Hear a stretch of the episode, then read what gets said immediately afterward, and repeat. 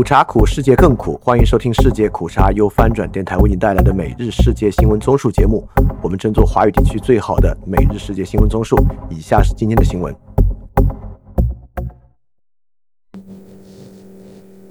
今天，泰国和土耳其将举行大选，祝福这一个新政府国家，一个威权政府国家可以重新回到正常的民主社会中。中国人也是生活在世界上的中国人。如果其他地区的人们可以远离我们经历的痛苦，也可以是巨大的欣慰，说明历史也许真的有它的方向，不断证明着在较长的历史周期内，公益确实会获得最终胜利。为泰国和土耳其大选祈祷。首先是中国新闻。十三日十四时许，山西吕梁在发生一起驾驶汽车冲撞行人案件，致七死十一伤。经初步查明，犯罪嫌疑人郭某亮因感情纠纷，在傲江湾乡沟门前村将情人郭某英致伤，并将情人的丈夫、儿子、婆婆杀害。随后，郭某亮驾驶一辆白色小轿车逃窜，将一名出警人员和包括多名孩童在内的十三名行人撞爆。翻评此次汽车冲撞行人事件，并不是报复社会的举动，而是犯案后逃逸早长。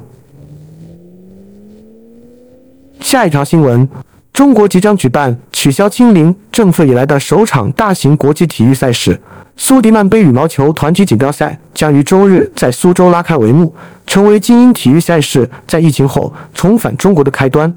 除了去年在泡泡中举行的北京冬奥会外，2019年底中国爆发疫情后，几乎所有国际体育赛事都在中国停摆。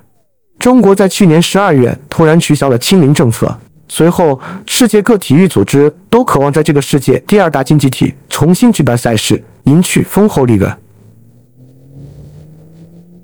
翻平最近除了体育赛事外，各种演唱会开始非常密集的在各个城市举办。这些体育赛事和演唱会，还会延续过去的火爆吗？这是观察社会消费水平恢复的一个重要事件。下一条新闻。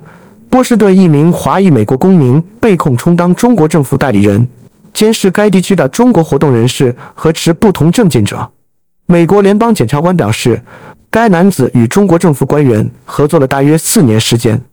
这名男子目前没有认罪，在缴纳二点五万美金保释金后获释。然后是亚洲新闻，在埃及的斡旋下。以色列同巴勒斯坦伊斯兰圣战组织十三日达成停火协议，协议于当天二十二时正式生效。火箭弹发射和以色列空袭都持续到了停火前的最后一刻，但随着停火协议的生效，火箭弹呼啸声和以色列空袭的轰鸣声被加沙的汽车鸣笛声所取代。当天晚些时候，以色列报告称，加沙地带有额外的新的开火，它正在进行打击，但似乎很快就平静下来。本轮已经持续五天的冲突已造成至少三十三名巴勒斯坦人和两名以色列人死亡。下一条新闻：再见莫迪。印度关键州投票中，执政的印度人民党败选，而全国选举在即。塔纳塔克邦是印度最富裕的邦之一，也是莫迪的党派在南部唯一执政的邦。周三进行了投票，预计周六晚些时候会有完整的结果。选举委员会表示，国会党在邦议会的二百二十四个席位中领先一百二十七个，而莫迪的印度教民族主义党在六十二个选区领先。翻评该邦结果已出，国会党增加五十五席，获得一百三十五席，获得绝对多数；印度教民族主义党减少三十八席，获得六十六席。印度采取各邦分别进行选举的制度。决定印度命运的关键，在今年的十一月，很多邦会在十一月举行选举，也祝印度人民好运。下一条新闻：越南为耐克、阿迪达斯制鞋的公司在美国和欧洲的生活成本危机中裁减六千个工作岗位。作为世界上最大的服装和鞋类出口国之一，该国受到了海外消费者购买力下降的严重影响。台湾宝成集团的子公司宝源越南表示。将从下个月底开始裁员近六千名持有永久合同的员工。下一条新闻：七国集团的财政部长和中央银行行长在新系的三天财政会议后发布的联合声明中，承诺反击试图破坏对俄罗斯经济制裁的尝试，并向与莫斯科进行贸易的国家，如印度发出警告。声明中还包括增强对发展中国家的支持计划。这反映出 G7 认识到需要更多的与非成员国接触，以防止诸如俄罗斯和中国这样的非民主国家通过经济关系加强他们的影响力。翻平昨天已经提到，我们的对外援助力度正随着过去几年的无度对外信贷减缓，估计之前的多点开花会逐渐收缩为一些关键国家的关键项目。而 G7 的整体财力更强，也许经营外交的攻守之势就要转移了。然后是科技新闻，一名被解雇的字节跳动美国业务前高管对这家中国科技巨头提出诉讼，并指控该公司在旗下社交媒体平台上对不同内容进行压制或者推广，以服务于中国政府的政治宣传。他还称自己任职期间。某些工程师拥有访问用户数据的后门。下一条新闻：推特公司于周五晚些时候宣布，他正在土耳其阻止一些内容，这是在该国周日的总统选举之前的行动。这家社交媒体公司没有解释哪些推文将被阻止，也没有说明是谁提出了这个请求。但现任总统埃尔多安此前已经在土耳其全境内阻止了推特。推特的全球政府事务账户在周五宣布，为了回应法律程序，并确保推特对土耳其人民的可用性，我们今天已经采取行动，限制了在土耳其的一些内容的访问。该账户继续说：“我们已经按照我们的政策通知了这个行动的账户持有者，这些内容在世界其他地方仍将可用。”我们关注俄乌战争。乌克兰总统泽连斯基周六抵达罗马访问，拜会教东方几个以及意大利领导人。同日，德国国防部宣布将向乌克兰提供二十七亿欧元军事援助。德国政府人士透露，泽连斯基周日将到访德国。下一条新闻，据《民进周刊》周六报道，德国已经为乌克兰准备了一份价值二十七亿欧元的新军事装备包。这是自俄罗斯入侵以来最大的一次。这个包裹将包括二十辆 Marder 步兵战车、三十辆 Leopard 一坦克、十五辆 j e p a r d 防空坦克、二百架侦察无人机，另外四套 IRIS-T 防空系统以及弹药，额外的炮弹和二百多辆装甲战斗和后勤车辆。翻评很多新闻不能快速判断。之前在美国和乌克兰都表示军事援助已经完成后。看起来，在乌克兰反攻前，应该是一段军援的沉寂期，后续军援要看反攻成果了。结果就在这几天，英国提供了远程导弹，德国提供了最大规模的援助包。国际局势的变数还是非常巨大的。况且这还是就在德国国内民调多数民众已经不支持对乌大规模军援之后。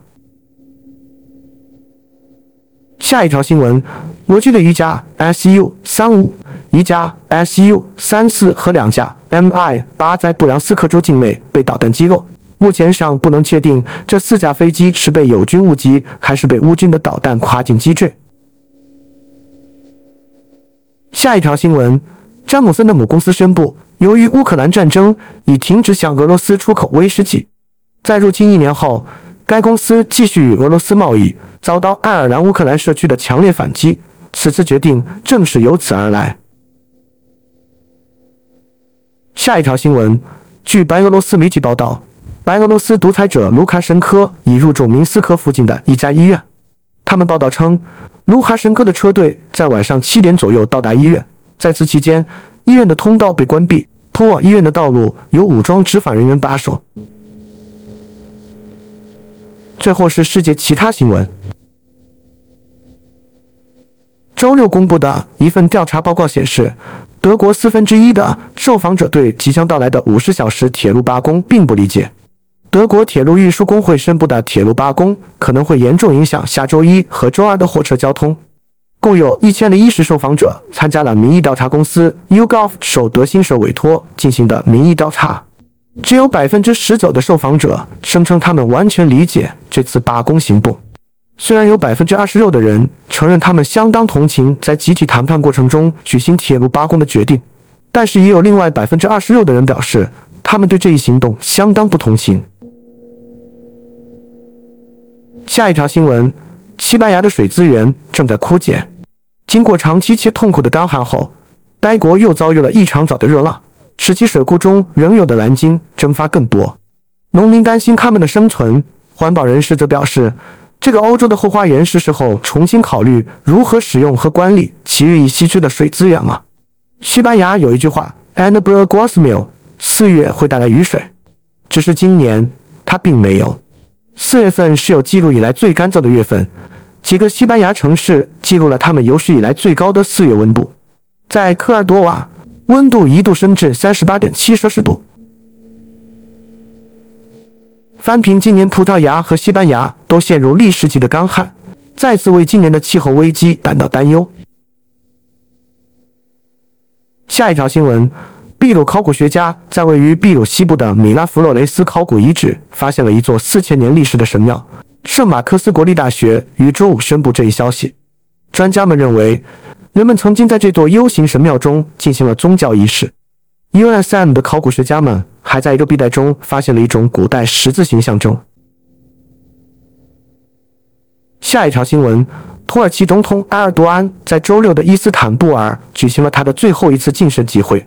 他指责反对派与美国总统拜登合作，试图推翻他，同时在他二十年统治面临最大挑战之前，发出最后的呼吁。民意调查显示。埃尔多安在土耳其现代历史上最重要的一次选举的前一天，落后于主要的反对派候选人基里奇达罗格鲁。翻平不了解土耳其境内的反美势力情况，但同为北约盟友，不知道埃尔多安的这个表述是不是一个比较负责的表述，是否会引起后续与美国的摩擦，还是已经如昨天的新闻一样开始口不择言了？